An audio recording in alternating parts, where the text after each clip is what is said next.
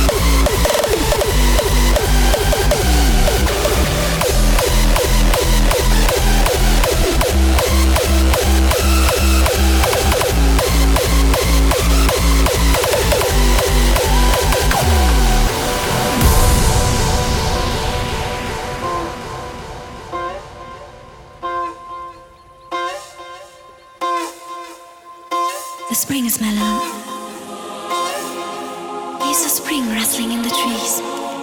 Fill my heart with delight. Rebirth of all kind. Sceneries which fulfill my soul, which will tranquilly last forever in my